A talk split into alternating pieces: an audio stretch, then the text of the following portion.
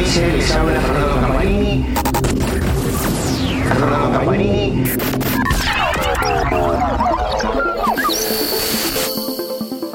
Amigos de Motora Diesel, les habla Fernando Campanini.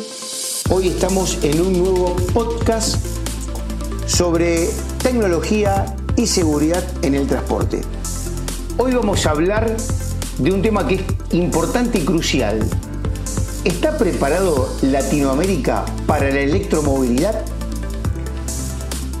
En las, últimas semanas y meses hemos advertido en varias exposiciones de la región, tanto de América del Norte como de América del Sur, que uno de los vehículos más destacados o que más se ha exhibido dentro de estas exposiciones han sido o es el vehículo eléctrico o los vehículos eléctricos.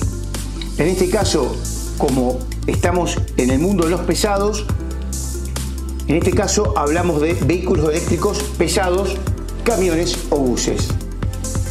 La industria está tratando de hacer grandes esfuerzos, la industria de los pesados, para tratar de descarbonizar, para reducir la emisión de CO2 o huella de carbono. Y por ello viene trabajando arduamente en sus centros de desarrollo a nivel global para tratar de ofrecer cada vez vehículos más pesados o de mayor porte para poder mover más carga, movidos 100% por energía eléctrica. Claro que esto es muy interesante, son vehículos que se han desarrollado en Europa principalmente, Suecia, Alemania, entre otros, Estados Unidos.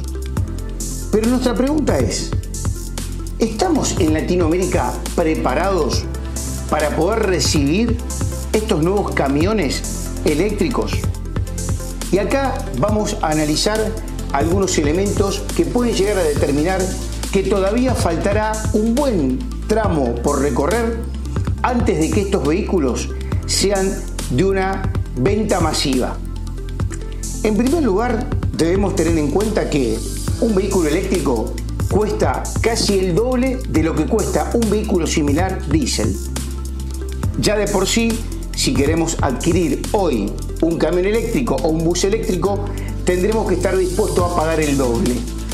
Por ello es necesario, en este caso, que si queremos acceder a algún vehículo eléctrico para beneficiar al medio ambiente, es necesario que los estados otorguen beneficios tanto impositivos como de aranceles, como también de financiación para que las empresas puedan acceder y estén tentadas a comprar un vehículo eléctrico.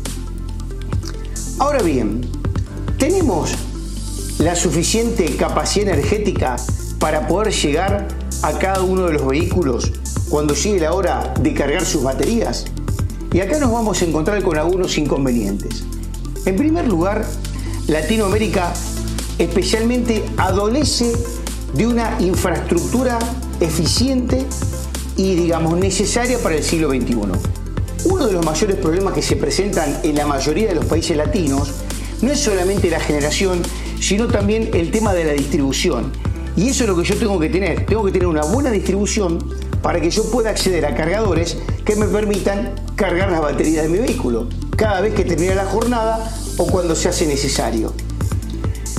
Pero no solo eso, el tema es la generación energética. ¿Cómo se genera la electricidad? ¿La generamos de una forma limpia o se genera contaminando el medio ambiente? ¿Por qué? Porque si yo tengo que generar energía contaminando el medio ambiente para después ser usada esa energía en un vehículo eléctrico que entre comillas no contaminan, no causa ningún efecto, porque lo que yo no contamino por el tema del uso del vehículo, lo estoy generando o contaminando la generación.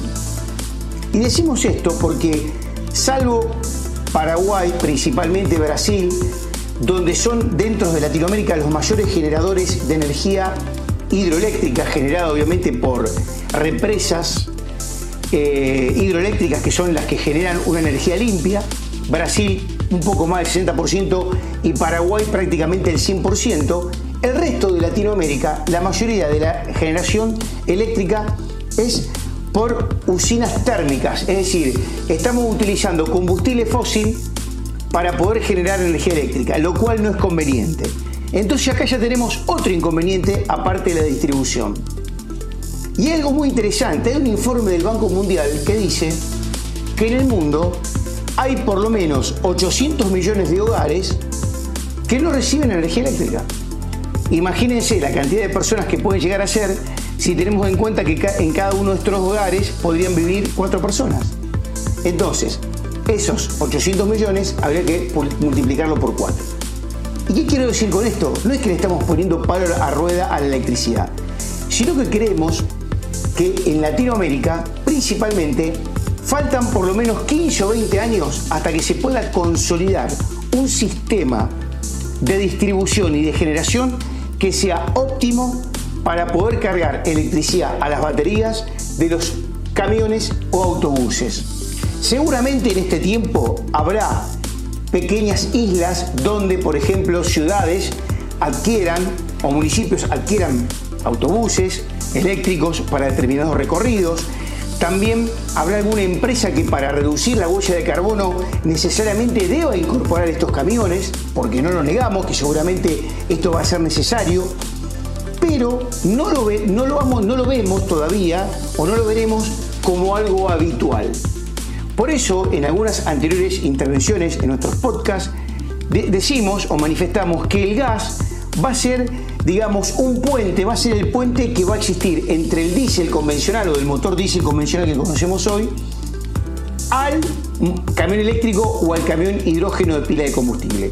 Por esta razón, porque principalmente no solamente vamos a encontrar gas en forma abundante en la región, sino que al tener estas deficiencias de distribución eléctrica y de generación, todavía no va a ser conveniente poder tener en forma masiva vehículos eléctricos. Recuerde siempre esto, que no solamente tener el camión funcionando, en el caso del camión eléctrico, sino cómo lo cargamos. Seguimos con Matt Podcast para motor a diésel.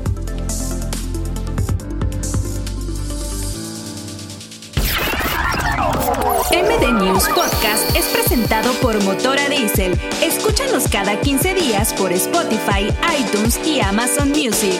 Si quieres saber más de nuestro contenido y ser parte de nuestra comunidad, visita www.motoradiesel.com.